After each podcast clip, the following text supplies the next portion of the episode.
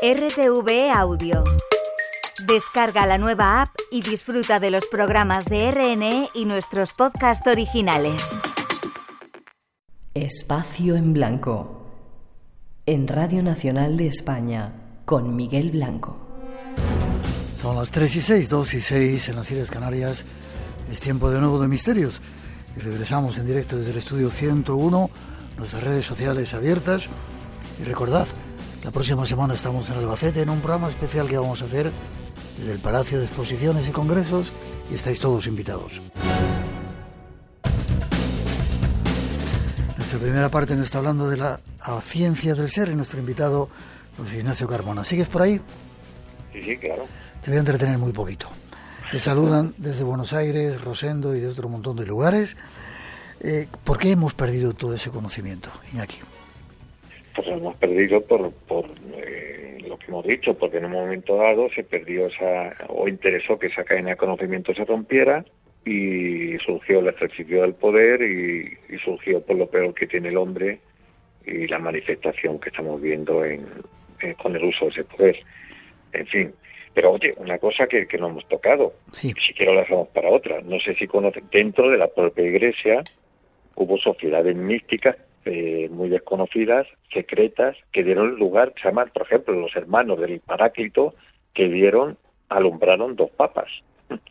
Si quieres te lo cuento en titulares o lo dejamos para otra vez. Que no solamente, lo- no, no solamente fuera del ámbito, hasta dentro de la propia iglesia había sociedades místicas secretas, ¿sí? Ujú. Lo dejamos para otro momento, si te parece. ¿Cómo podríamos recuperar ese conocimiento?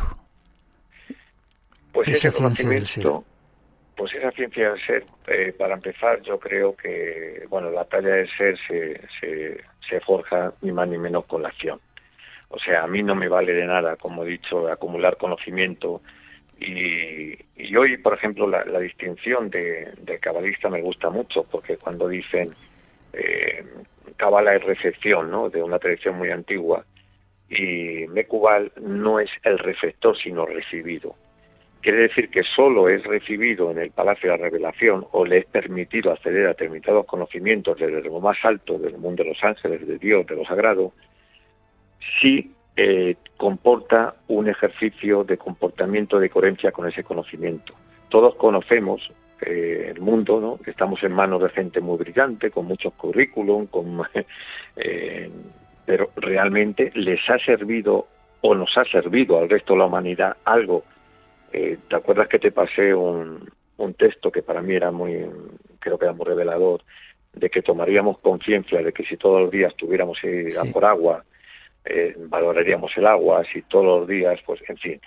Eh, yo creo que hemos perdido la conexión con, con lo más elemental y nos han distraído con esta sociedad del entretenimiento eh, que nos está llevando a una manipulación a través sobre todo de las emociones y los medios, pero sobre todo las emociones. Estamos contribuyendo a nuestra propia desgracia, Miguel. ¿Sabiduría implica conciencia? No tiene nada que ver con tener muchos conocimientos, es otra cosa la sabiduría. No, no, no, nada, nada, nada, nada. Un sabio, ¿de qué te sirve el conocimiento si no, no es eh, pra- eh, para practicar una, una ética activa? No te sirve de nada, ¿qué más me da? Tú y yo conocemos gente que no tiene ninguna carrera y le da igual, pero ejerce una, una ética ni siquiera sin pretenderlo, sin haber adquirido ningún conocimiento en ninguna sociedad iniciática. Yo esa gente la admiro absolutamente porque, porque son la expresión eh, más viva de que sigue existiendo. Que quizás no han elaborado una ciencia del ser, pero practican lo que es o hacer del ser una ciencia que es el, el- el hacer el bien a los demás y a través de dar recibes. Este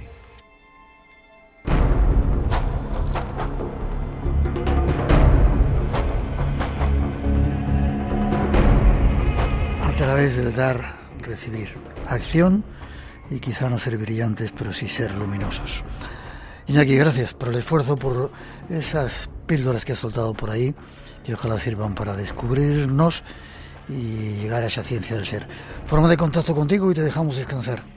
Pues sí, que mañana a las 9 tengo otra ponencia, pero está encantado, ¿eh? Mira, mañana, Miguel, a la, eh, mañana dijo, YouTube, en YouTube tengo un, un canal que muy minoritario, pero bueno, a mí eso no me importa nada. Se llama Iñaki Carmona Misterio Live y hablo de todas estas cosas, masonería, psicofonías y tal. Bueno, como digo, el pensamiento, el pensamiento, digamos, libre se ha convertido para mí en un acto subversivo y, ahí estoy, haciendo ruido. Iñaki Carmona. Eh, Misterio Live o Iñaki Carmona Misterio y aparece ya en mi canal YouTube que invito y te agradezco mucho la oportunidad de darlo a conocer yo creo que tienen que darse a conocer. Ha sido un placer, te abrazo, te deseo lo mejor y que sigamos viéndonos en Toledo o en cualquier otra parte. Lo sé, sabes que te quiero mucho, Miguel. Yo también a ti, cuídate mucho. Hasta pronto. Adiós.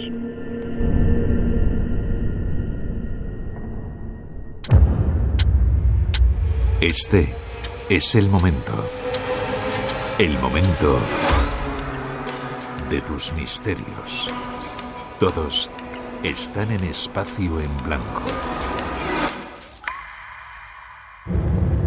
Un gran saludo al equipo de Espacio en Blanco, de Rodrigo Sáez, desde el, paralelo 41 Sur, donde comienza la Patagonia chilena, donde se encuentra la localidad de Osorno. Un gran abrazo, gracias al equipo, gracias por la compañía y acá estaremos, al pie del cañón, comenzando la transmisión. Saludos y gracias.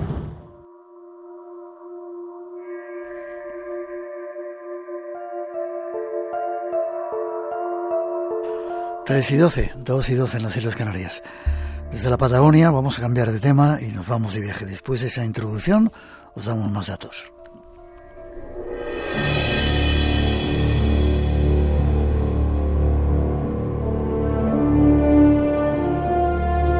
Nos vamos ahora hasta Perú para conectar con nuestro próximo invitado, un referente en la investigación de los fenómenos anómalos en el país andino.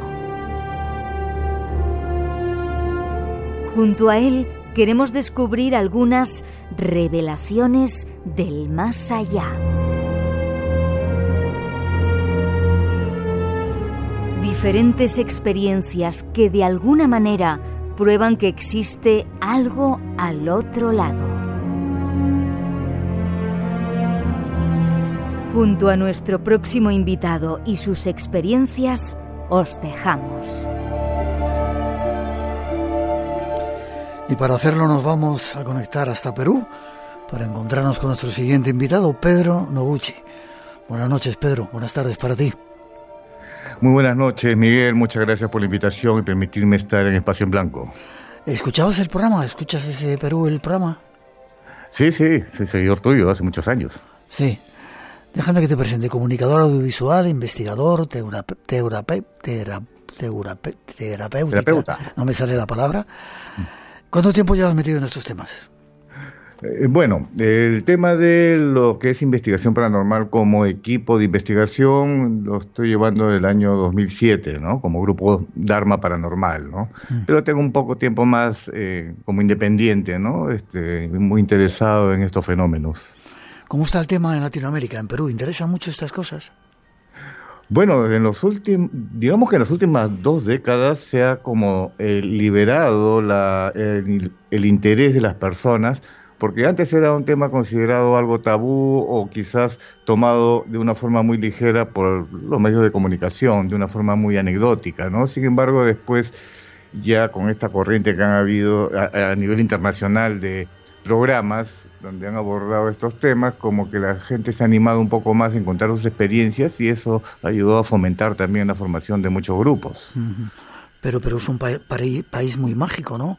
Con muchas, muy enraizado todavía las tradiciones, a ese esoterismo del que hablábamos con nuestro primer invitado.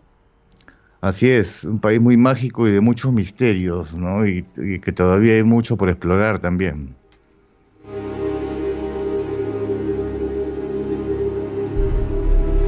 Estás hoy con nosotros, con lo cual es un placer que, lo estés, porque has hecho un trabajo que se llama Revelaciones del Más Allá, experiencia de contacto con otras realidades. ¿Sois un grupo? ¿Qué tipo de investigaciones y cómo hacéis las investigaciones? Bueno, este, nosotros combinamos eh, eh, nuestras investigaciones, la parte, lo que es la tecnología, los, tratar de experimentar con nuevos instrumentos de investigación, sobre todo en lo que es la transcomunicación instrumental y también complementándolo con la capacidad psíquica ¿no? de, los mediums para poder validar alguno de estos fenómenos. ¿no? ¿Hay mm. mucha gente en el grupo?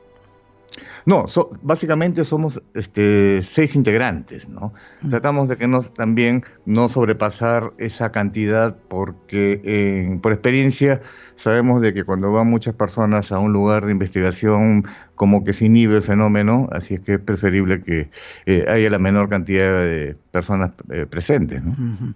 ¿Y, quién lo compone? ¿Tenéis medium? ¿Tenéis aparte de equipo o aparataje, no? Así es, este, bueno, el equipo lo compone eh, Francisco Adriansen, que está especializado en esoterismo y misticismo, eh, Matt Castañeda, que es nuestro psíquico, nuestro medium, eh, también está Emilio Adriansen, que nos asesora mucho en la parte informática y técnica, tenemos también a a Eric Cortelesi, que es, psicólogo y él da su punto de vista particular también, que es muy importante para nosotros. Y tenemos también otro místico que es este nuestro compañero eh, eh, Eduardo, ¿no? Entonces, eh, perdón, Ricardo, perdón, Ricardo, ¿no? nos ayuda también en las tareas de campo, ¿no? dentro de los aparatos, bueno, han ido evolucionando a través de estos años porque nosotros también nos basamos mucho en lo que realizan investigadores de otros países y sobre todo en lo que es la transcomunicación, como te repito, porque también ha evolucionado esa parte, ¿no? Y hemos tratado de nosotros también de tratar de aportar algún tipo de innovación, ¿no? Y que podemos, podríamos decir que nos ha dado resultados interesantes. Eh, lleváis trabajando desde el 2007, sois una especie de grupo EPTA, lo conocerás aquí en España, ¿no? Bueno, claro, el grupo ETA, sí. ¿Cómo? Sí, sí perdona, no te quiero cortar. Eh, no, no, no, sí, efectivamente, como grupo, este, como Dharma Paranormal del año 2007, luego ya estamos desde el año 2018 con nuestro, tenemos un programa en, el canal eh, Paradigma Cero en YouTube, donde ya estamos compartiendo nuestras investigaciones, también tratando de, interactuar con nuestro público que nos nutre también de sus experiencias. ¿no? Eh, eso sí te iba a preguntar. ¿Os llegan los casos y vosotros vais a las casas, como hace el grupo EPTA, a investigar y ahí es donde sacáis conclusiones?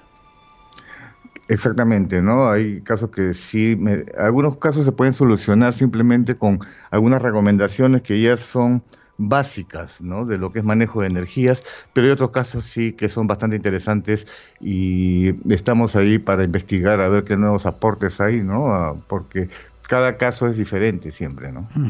Quiero que me empieces a contar alguno, luego hablamos de más cosas concretas. En el libro hablas, por ejemplo, de la casa de Miraflores.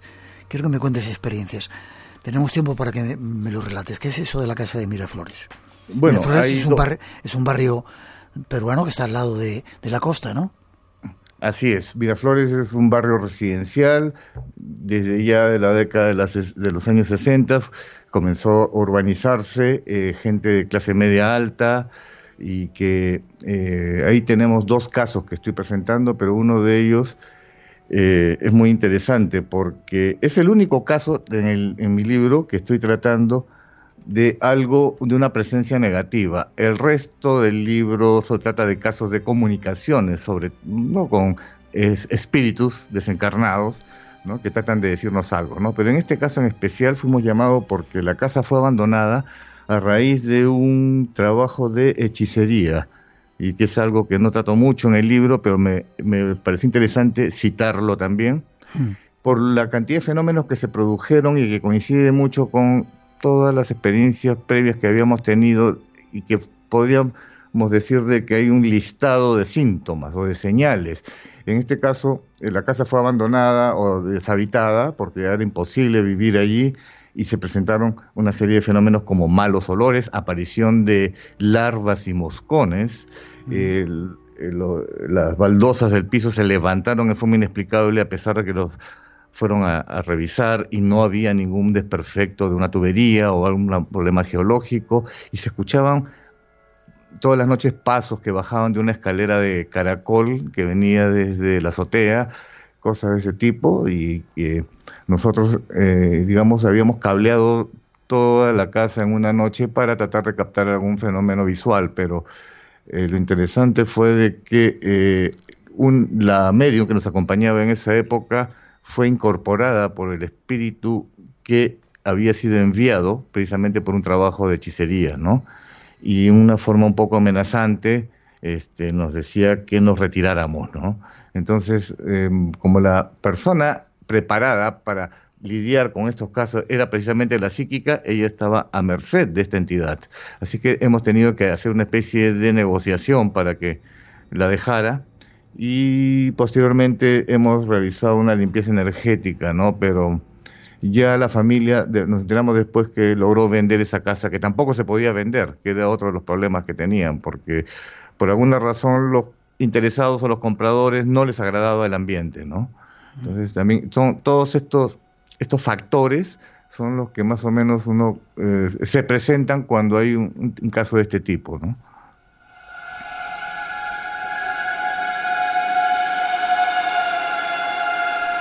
Te pregunto, que es algo que tratas de contestar en ese trabajo que haces, ¿por qué existen los fantasmas? Eh, bueno, hay varias, varias razones, ¿no? No quiere decir de que todos los que dejemos esta vida vayamos a convertirnos en fantasmas, ¿no? Son casos aislados, pero coincido mucho con lo que en el siglo XIX mencionó Alan Kardec, que hay ciertos, ciertas condiciones que se pueden producir para que una persona se quede en este plano y no vaya al plano que le corresponde, que por ejemplo podría ser el, el hecho de, primero, no reconocer su propio estado, o sea, reconocer que ha fallecido. Algunos parece que es como un shot que ocurre en el momento y no recuerdan todo lo anterior y como que se han quedado en una especie de limbo.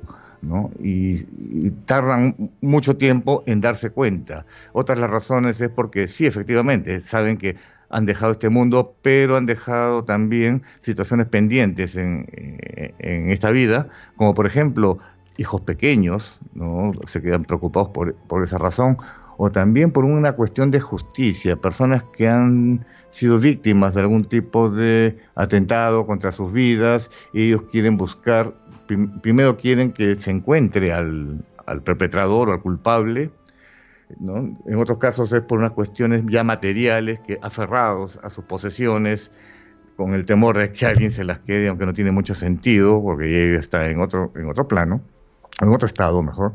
Eh, son, como verás, situaciones diferentes, ¿no? Pero eso los ata y les impide pasar al siguiente nivel, al cual deberíamos ir todos, ¿no? ¿Y las impregnaciones qué serían? Bueno, el caso de las impregnaciones es dentro de la fenomenología paranormal. Es una hipótesis bastante interesante de que eh, la podrían ocurrir reproducción de sonidos o inclusive hasta de imágenes en un lugar en forma aleatoria. Sin embargo, no, son, no interactúan con, con nosotros, sino que simplemente se reproducen, ¿no? Y tal es así que pueden escucharse sonidos de objetos físicos, inanimados, como cañones, disparos, cruces de espadas, son eventos producidos en combate o incluso caballería. Entonces no se puede decir de que estos sonidos son de alguien que está penando, por decirlo así, mm. sino de que se han quedado, eh, digamos, arraigados al lugar y se están reproduciendo en una forma aleatoria por un tiempo indeterminado. Emociones muy fuertes que se quedan enganchadas en los lugares, en las casas, en los espacios. Exactamente, esa es una de las eh, explicaciones por las que se podrían quedar estas, estos sonidos cuando se produce una explosión de emociones fuertes como el que sería una batalla, donde hay una mezcla de emociones como el del miedo, terror, tal vez odio, pero todo junto a la vez y por miles de personas, ¿no? Pero también puede ocurrir en lugares donde liberan emociones pero positivas, como por ejemplo antiguos teatros que abandonados, donde se pueden escuchar aplausos o risas. Entonces, no es que solamente ocurra con los, los hechos negativos, ¿no? Curioso.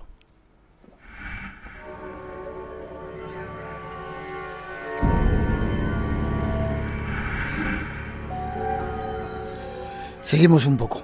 Eh, ¿Trabajáis con psicografía, con comunicación instrumental? ¿Qué habéis conseguido hasta ahora? Así es, trabajamos con transcomunicación instrumental, eh, psicografía a través de nuestro medium y también de inclusive canales, o sea, incorporaciones, ¿no? A través de la mediumnidad, ¿no? Y hemos tenido una serie de resultados muy diversos en realidad, pero que nos permiten más o menos tener una idea de que quienes se han comunicado en la mayoría de las oportunidades son almas de personas que se han quedado aquí y nos dan una idea del estado en el que se encuentran, que no de todos los casos es el mismo, ¿no? ¿Serían eso las revelaciones del más allá? Exactamente, es más o menos eh, el resumen del el mensaje de tratar de interpretar qué cosa sería el más allá, si solamente es un espacio físico, entre comillas, o un estado de conciencia, y me estoy inclinando mucho a pensar, por las respuestas que hemos obtenido, de que eh, prioritariamente se trataría de este último caso de, un estado de conciencia. Vale, te sigo preguntando cosas para definir conceptos. Diferencia entre psíquico y medium.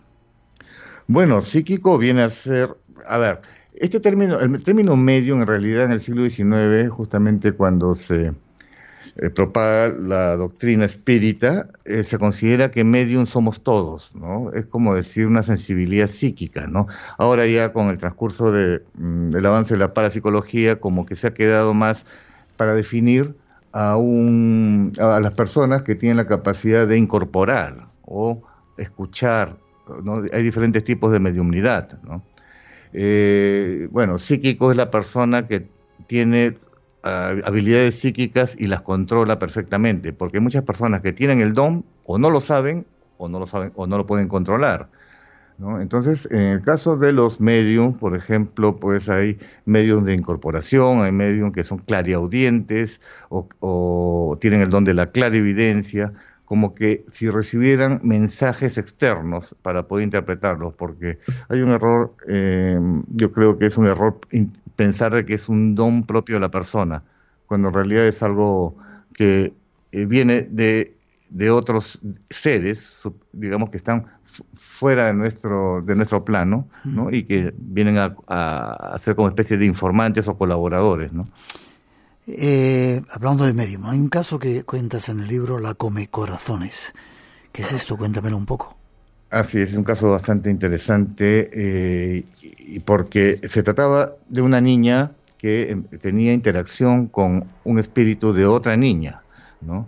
Más o menos ella la describía como alguien de su, de su misma edad, inclusive empezaron a jugar pero esta niña le decía que no, la, esta niña fantasma, que no se lo contara a nadie de, este, de esta relación. Sin embargo, un día, en medio de juegos, el espíritu le dice que eh, se iba a comer su corazón y que hace un ademán introduciéndole la mano y, esta niña se asustó mucho y le contó recién todo a su familia. Mm. Su la preocupación fue tal que nos llamaron y tratamos de analizar de qué tipo de entidad se trataría y en justamente en una incorporación que ocurrió con a la medium que nos acompañaba en esa época, comenzó a actuar como una niña, pero una niña muy pequeña, no de la edad que nos la habían descrito. Y eh, resulta de que eh, nosotros habíamos, en el dormitorio donde se hizo esta sesión, le habíamos puesto una cámara para que la familia nos viera desde la sala y esta, el alma de esta incorporación empezó a decir de que este, mm, no podía irse ¿no? hasta que le canten y nosotros no, no, no, sabíamos de qué nos estaba hablando, ¿no? Entonces, pero que quién va a cantar, le preguntamos, ¿no? La que me está mirando desde afuera, o sea, la, una de las personas que estaban mirando por la cámara. Hmm. Yo le pregunto al productor que él estaba un poco más empapado del tema porque había hecho un viaje antes. Digo, ¿quién? no entiendo, ¿quién, es, ¿quién de ellas es cantante? ¿no? Y resulta de que era la abuela, ¿no? Entonces, que estaba allí eh, en, el otro lado. Estaba presente, estaba mirando por la cámara. Hmm. Eh, bueno, y, agrega, la, el espíritu agrega, y quiero que me cante la niña también, es decir, la nieta, ¿no? Hmm le digo al productor, bueno, tráelas a los dos, ¿no? A yo no sé nada. Entonces las trajo y les explico, mira, acá hay una persona que quiere que ustedes le canten yo no sé qué canción, ¿no? Y entre las dos se ponen a, recordar de una canción que se llama El huerfanito, que le cantaba precisamente la abuela le cantó a, su, a todos sus hijos y después a su nieta. Y veías en la cara de la medium, bueno, era el espíritu, de que sí asentía diciendo que sí quiero que me canten eso. Bueno, le cantaron esta canción y el espíritu como que hizo una expresión de alivio, o sea, decir la medium, y se fue con, con una exhalación. Yo seguía sin entender. Cuando recién ya nos reunimos nuevamente todos en la sala, la abuela nos confiesa de que cuando ella estaba muy joven eh, había tenido una pérdida cuando estaba embarazada y nunca le puso nombre. Y entonces como que quedó en el olvido, ¿no? Y más bien este, a los demás hijos les cantaba, los trataba muy bien. Y entonces ahí ya empezamos a hilar el caso de que inclusive, eh, habiendo estado embarazada cuatro o cinco meses, parece que ya tenía, había un espíritu allí que tenía conciencia y que guardaba cierto resentimiento hacia su madre, decía la abuela, por el hecho de haberlo olvidado. Entonces, ese es nos, un, poco que este, va en contra de lo que muchas personas creen de que cuando un ser, cuando está en gestación, no tiene conciencia. Y esta, este caso, al parecer, nos demostró todo lo contrario.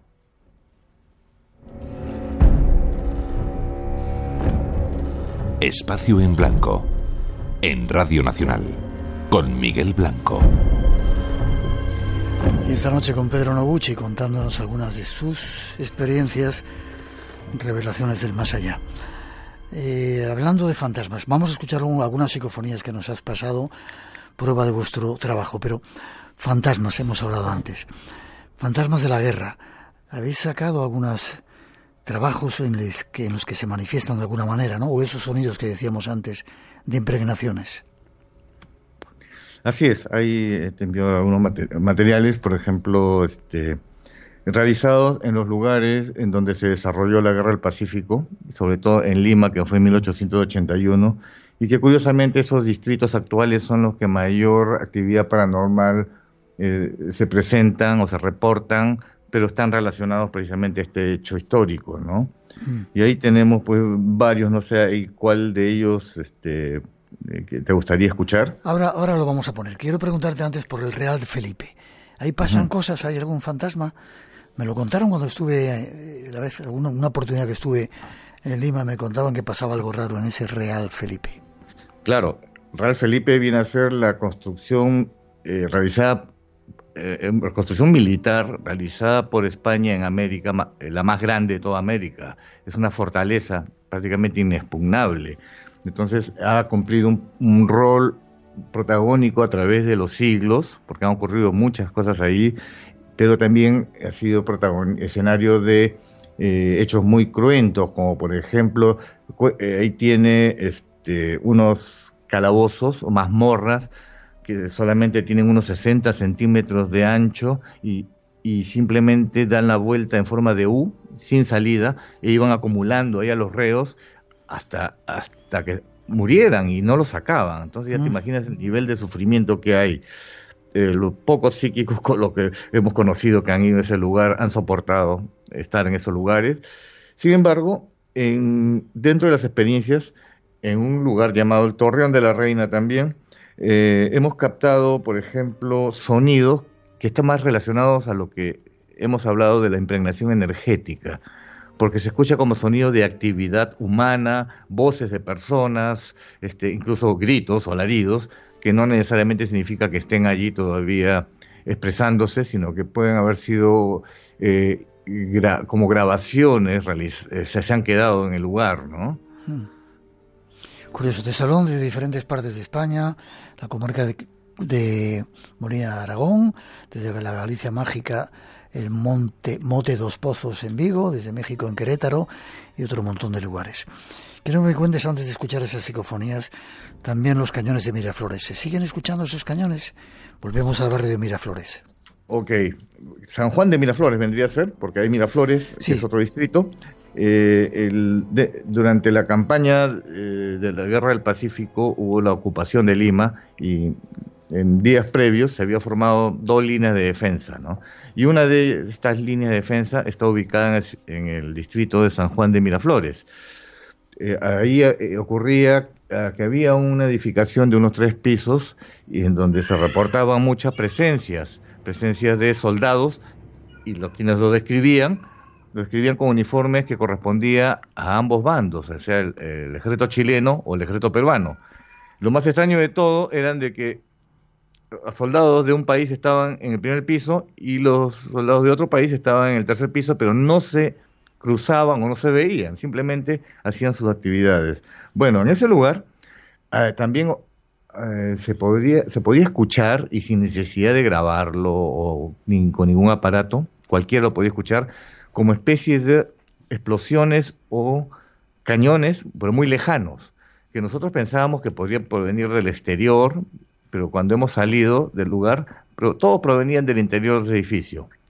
Entonces, ¿qué pasó en ese lugar? Pues en los años 80 se realizaron excavaciones para eh, obras de saneamiento y encontraron una fosa común de, de, la época de la guerra, ¿no? Donde habían cuerpos, pertrechos, todo. Y toda esa zona ha quedado como cargada con esa, ese dolor o digamos esa densidad, ¿no? Típica de los lugares de batalla, ¿no?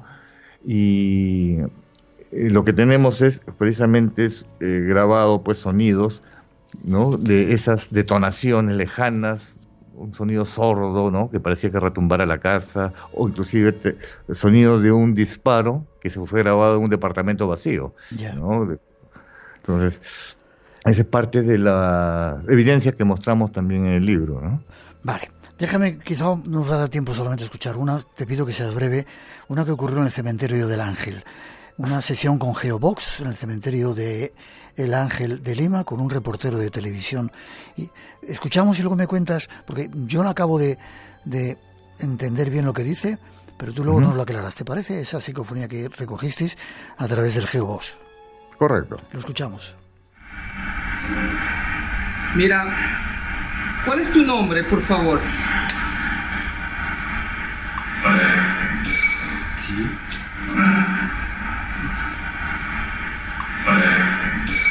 Sí. ¿Cómo te llamas?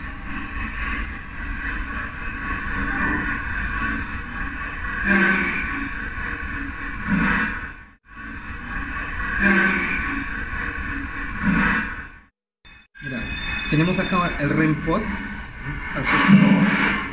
Pues, mira, tenemos acá el REMPOD al costado. Pues, ¿cómo se sienten ustedes? ¿Puedo hacer algo por ustedes acá? ¿Cómo se sienten ustedes? ¿Puedo hacer algo por ustedes acá? ¿Hay frío acá? ¿Hay frío acá?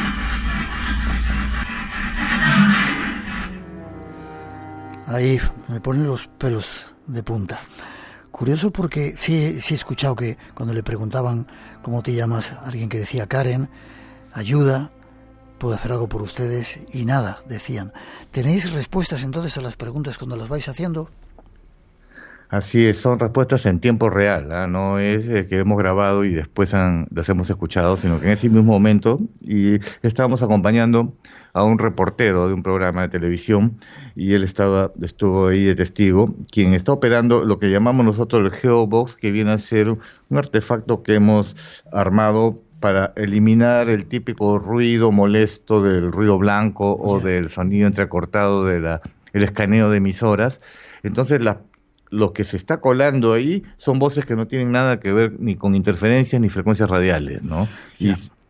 Te corto, te corto un segundito, pues nos quedan tres minutos y quiero, Sí. ir, y quiero ir a la Casa Museo Ricardo Palma.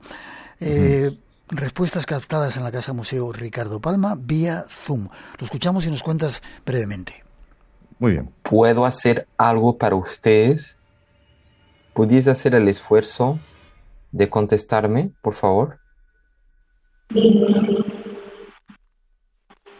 Eres una mujer, ¿cierto? ¿Cuántos viven en este lugar?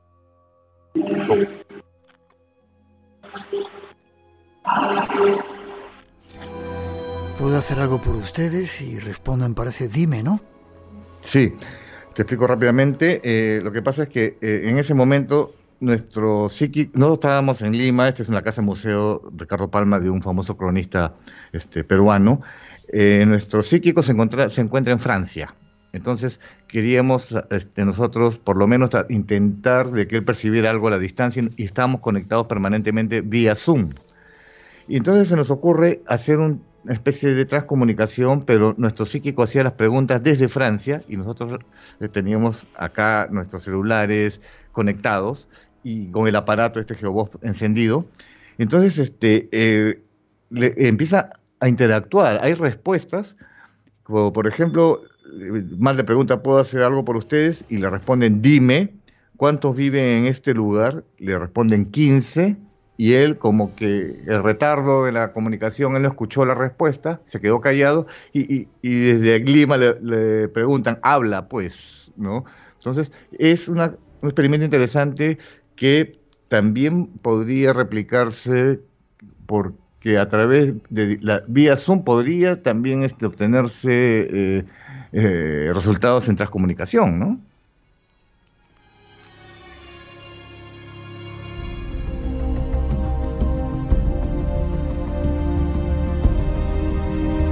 Desgraciadamente, Pedro, no tenemos más tiempo. Hoy, revelaciones del más allá, experiencias de contacto con otras realidades a través de aparatos, de mediums y de todos esos experimentos que ha hecho nuestro invitado de hoy. ¿Forma de contacto con vosotros para saber algo más? Muy bien, este, nos pueden visitar nuestras redes eh, en Facebook y en YouTube, eh, Dharma Paranormal, nos pueden buscar eh, tenemos un programa en vivo todos los viernes a las 9 de la noche hora de Lima llamado Paradigma Cero. Eh, quería mencionar también de que el libro eh, Revelaciones del Más Allá se encuentra disponible prácticamente en casi todos los países y en España especialmente pueden encontrarlos en ediciones Sidonia, La Casa del Libro, FENAC, todos tus libros y para el resto del mundo pueden pedirlo a través de amazon.com. Gracias por haber estado en el programa, gracias por esas revelaciones del más allá. Que sigas escuchando el espacio en blanco y os mando un abrazo para todos. Muchas gracias también por la invitación. A ti.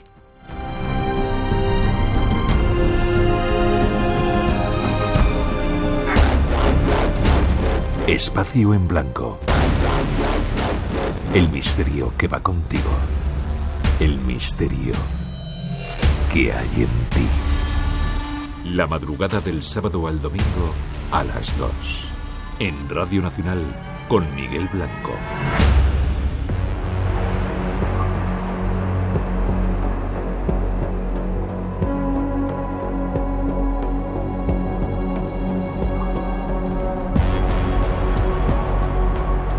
Misterio nos puede sorprender en cualquier esquina, en cualquier momento. En el programa tenemos una persona que se dedica a recoger esas cosas que a veces os ocurren y ocurren por ahí fuera. Y nuestro compañero Juan Gómez. Buenas noches, Juan. Muy buenas noches, un placer como siempre. Eso te digo. Eh, no quiero adelantarlo, pero estabas en una cafetería, estábamos hablando y de repente alguien se acerca a ti y te dice cosas que le están ocurriendo que ya contaremos, ¿no? Por eso el, misterio sucede en cualquier momento. Es que efectivamente, ¿no? Solo para que veamos que todos eh, los que muchas veces escuchan el espacio en blanco, todas las personas que, que, de vez en cuando nos rodean, pueden tener alguna historia realmente tremenda, como la que me han contado hace bien poquito y que pronto, como dices, compartiremos con todos en el espacio en blanco. Vale, pero vamos con otra tremenda también, una supuesta posesión de una niña, ¿no? Así es, una... Estos casos, perdona, de posesión son los que ponen los pelos de punta también, ¿eh? Sí, sin duda alguna, sobre todo cuando hablamos que son eh, los protagonistas niños o niña en este caso y que bueno tuve la oportunidad de recoger gracias a, bueno que todo surgió, fíjate bien, Miguel, a raíz de un email que llegó al espacio en blanco. Mm. Eh, precisamente quien me remitió la información fue nuestro compañero David Cuevas, quien por cercanía, bueno, cercanía geográfica, pensó que quizá yo podría investigar un poco más. Bueno, ¿por qué este oyente envía el email? Pues porque eh, se había hablado en el espacio en blanco de, del caso Vallecas y él estaba convencido que algo similar le estaba ocurriendo en su propia casa con su hija. Vamos a recordar, si quieres, brevemente el caso Vallecas, que sucede en el año 1992, cuando una joven llamada Estefanía Gutiérrez Lázaro, y ella fallece en extrañas circunstancias tras aparentemente jugar a la Ouija. El parte médico, que además fue redactado por el forense de, de este caso, el doctor Pedro Cabezas, decía, indicaba que había sido una muerte súbita y sospechosa. Ahí simplemente lo dejó, no explicó nada, no explicó mucho más. Sí, porque el caso está muy denostado últimamente, lo vamos a dejar ahí simplemente con los datos. Pero Así es, pero eh, él, eh, nuestro oyente vio ciertos paralelismos eh, con el caso Vallecas y con lo que él, bueno, no solo él, sino también su mujer estaban viviendo con respecto a su hija. Así que, bueno, me puse en contacto con él y quedamos para charlar. Y tengo que decir que su testimonio, pero también es cierto que, bueno, me pidió, bueno, grabé, cogí su testimonio, pero es cierto que, es cierto que me pidió que ni su voz ni su identidad fuera revelada. Y lo que me encontré fue una persona de alto nivel cultural, un buen puesto de trabajo, de mucha responsabilidad y alguien que desde luego no parece, o no parecía en ese momento, ser sospechoso de, de inventarse absolutamente nada. Así que empieza entonces a relatarme algo que a medida que iba desarrollando la conversación, te tengo que decir, Miguel, me iba dejando sin palabras.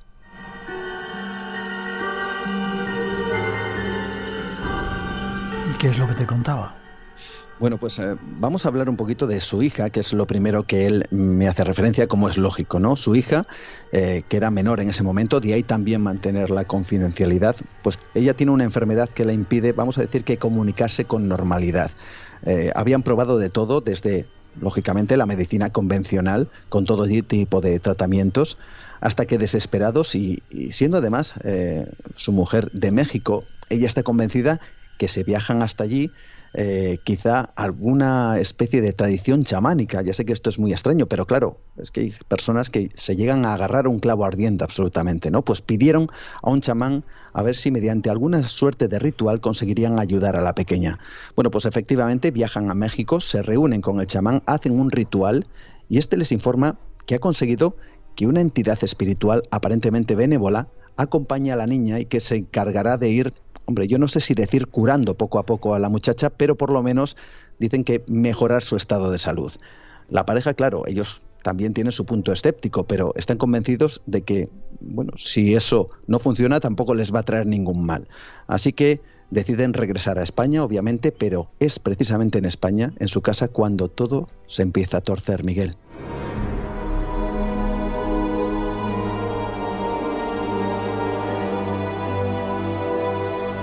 Ocurre? Bueno, pues eh, lo primero que advierten ya en nuestro país es que la niña tiene un comportamiento realmente extraño, es errático en ocasiones y en otras un comportamiento hiperactivo. Eh, no saben, evidentemente, a qué se debe, pero eh, le dan bueno, la, la, importancia justa, la mínima, ¿no? Hasta que un día algo sucede. La niña, utilizando un sistema de comunicación que es, vamos a decir que similar a un teclado, comienza a insultar a los padres como jamás lo había hecho. Insultos de, digamos, bueno, voy a decirlo así, trazo grueso, por no reproducirlos, ¿no? Eh, se vuelve, dicen, tremendamente agresiva, violenta y llega a intentar incluso agredir a sus padres. Pero la sorpresa llega cuando esos episodios desaparecen. Porque es cuando la niña comunica que hay algo que se mete dentro de su cuerpo, una entidad que ella ella misma bautiza como el Soez y lo bautiza así por, precisamente por el lenguaje que utiliza contra sus padres mientras aparentemente está en su cuerpo. Bueno, esto pone en alerta, en alarma a, nuestro oyente y su mujer y deciden hacer algo que pocas veces se ha dado en España, al menos de manera pública.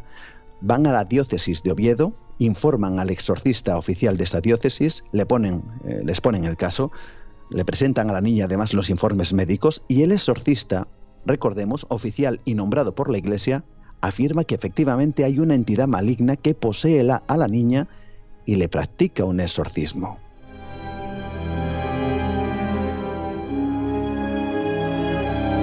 Caso terrible, ¿no? Para llegar a ese punto. Sin duda alguna. Bueno, pues este exorcismo aparentemente sale bien y la niña vuelve a su estado o su comportamiento normal, al menos durante un tiempo, porque meses después eh, a ese que llaman el soez, vuelve aparentemente a poseer a la niña. ¿Y qué es lo que hacen?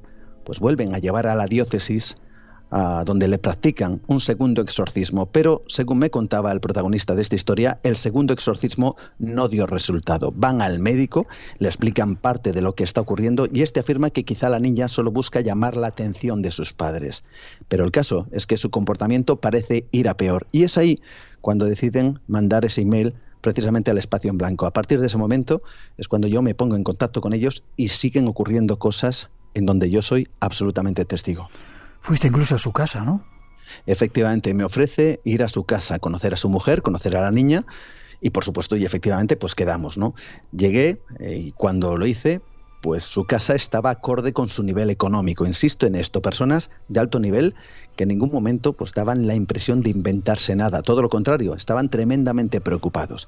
Claro, imagínate, Llego a la casa, conozco a la mujer, quien me, relata también punto por punto lo sucedido, y en ese momento la conversación, eh, bueno, pues me confiesan que la, la, desesperación era tal que llegaron a llamar desde España a ese chamán mexicano, que por cierto me dijeron que no les cobró absolutamente nada por ese ritual, para ver si desde allí él podría, pues no sé, hacer alguna clase de maniobras, si es que se puede decir así, para hacer que ese tal Soez se marchara. Bueno, es entonces, Miguel, cuando deciden presentarme a la niña. E imagino que querrás saber mm. lo que pasó. Claro, ¿qué pasó? ¿Cómo era? Pues eh, me presentan a la niña y efectivamente tiene un problema para comunicarse y aparentemente resuelve ese problema gracias, como decía antes, a una especie de teclado. y ella, espera, ¿cómo cuántos años tendría? Pues es una menor, eh, de 8 o 9 años. Vale, vale, aproximadamente. 8 o 9 años. Eh, me presentan, como digo, a la niña, ella se comunica gracias a esa especie de teclado y comienza a hablar y me va contando curiosamente que efectivamente ella nota como si una energía o una entidad poseyera su mente durante un periodo que, que, además podría ser más o menos largo y en momentos aleatorios, no siempre en las mismas circunstancias.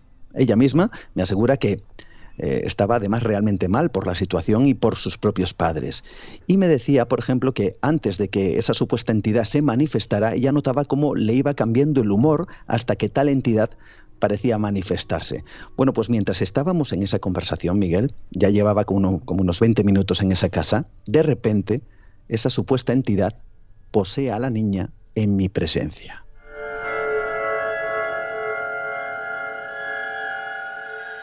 No me digas que te insultó. De todo, absolutamente de todo. Comenzó a insultarme y no voy a reproducir los insultos, pero os casi os lo podéis imaginar, ¿no? Una niña de, de 8 o 9 años eh, diciendo, hay que decirlo, ella no podía comunicarse verbalmente, pero sí a través de ese teclado, ¿no? Diferentes frases que, insisto, no voy a reproducir. Eh, claro, yo estaba, como os podéis imaginar, bastante estupefacto, ¿no? De repente una niña aparentemente amigable, transmitiendo frases cada vez más gruesas. Claro, eh, los padres también estaban delante, así que la verdad decidí hablar con esa supuesta entidad e ir directamente al grano. Fíjate, le pregunté qué se tenía que hacer para que no regresara más y dejara en paz a la niña. Bueno, pues a través de ese teclado respondió, tienes que invocarme. Y yo le dije, ¿y cómo? ¿Cómo te invoco? Y la verdad es que esto sé que resulta extraño, casi es de película, pero me dijo, debes de decir, yo te invoco tres veces. ¿Qué crees que es lo que hice? Pues lo hice. Pues lo hice. Lo invoqué. Eh, tras hacerlo, respondió, no sabes lo que has hecho. Y ante todos, aparentemente la niña decidió calmarse. Lo que sí me informó justo antes de esa invocación es que él se iría conmigo, lo cual me dejó absolutamente de piedra.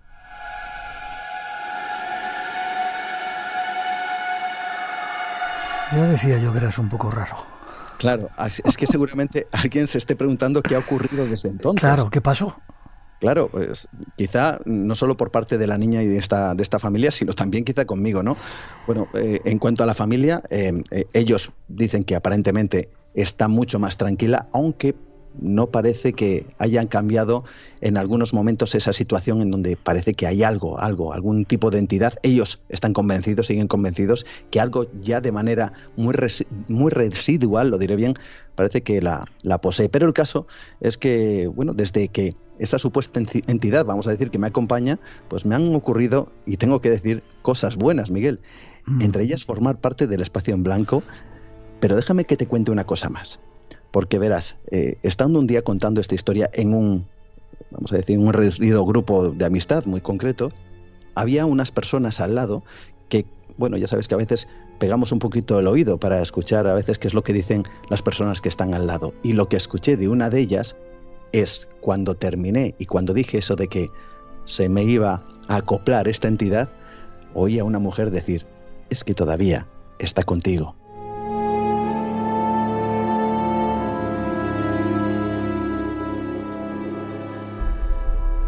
Menos mal que contigo no pueden, por donde hay mucha luz, la cosa negra no puede llegar. Yo tengo que decir que de momento no me ha ocurrido nada malo, al contrario, y no noto, si algo me, acompaña, pues no noto que sea algo maligno, ni mucho menos. Así que bueno. Siempre bueno. En 30 segundos, no solamente es el único caso que se ha investigado, te metiste en otra historia también, ¿no? De dos hermanas.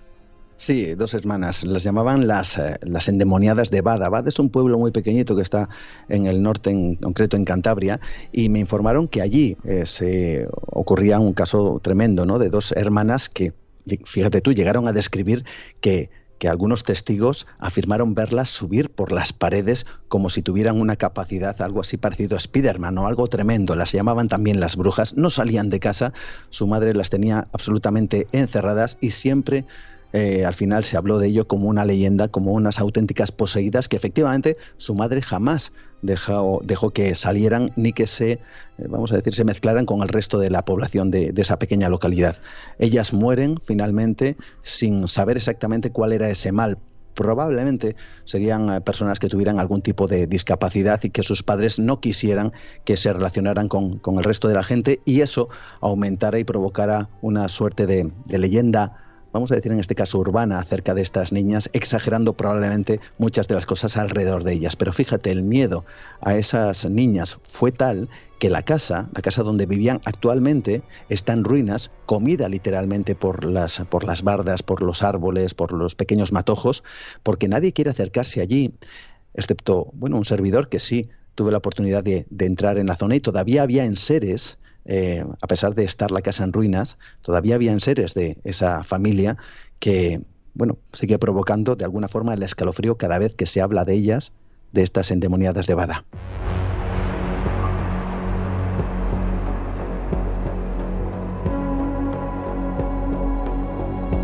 El misterio está más cerca de lo que creemos muchas veces. Eh, forma de contacto contigo, Juan, para que te sigan relatando esas historias inquietantes. Pues tengo que agradecer, por supuesto, a los oyentes del Espacio en Blanco que comuniquen conmigo a través de Facebook, mi nombre Juan Gómez Ruiz, o a través del email eh, que sirve para el programa, que es Juan Gómez espacio en blanco arroba gmail.com, Juan Gómez espacio en blanco arroba gmail.com. Muchas gracias, Juan. Seguimos. Un placer. Hasta pronto.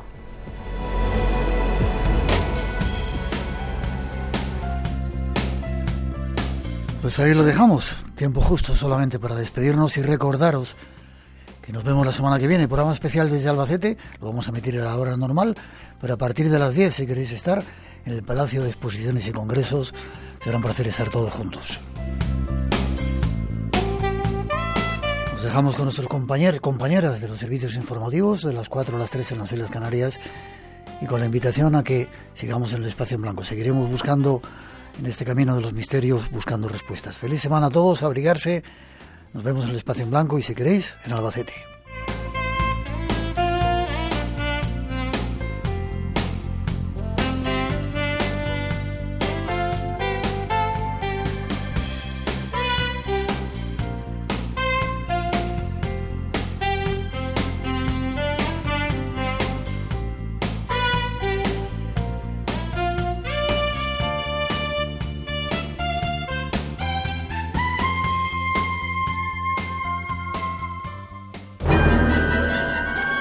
Por hoy terminamos. Recuerda que tienes una cita con el misterio. Aquí en Radio Nacional. Será dentro de siete días en el espacio en blanco. Hasta entonces, feliz semana.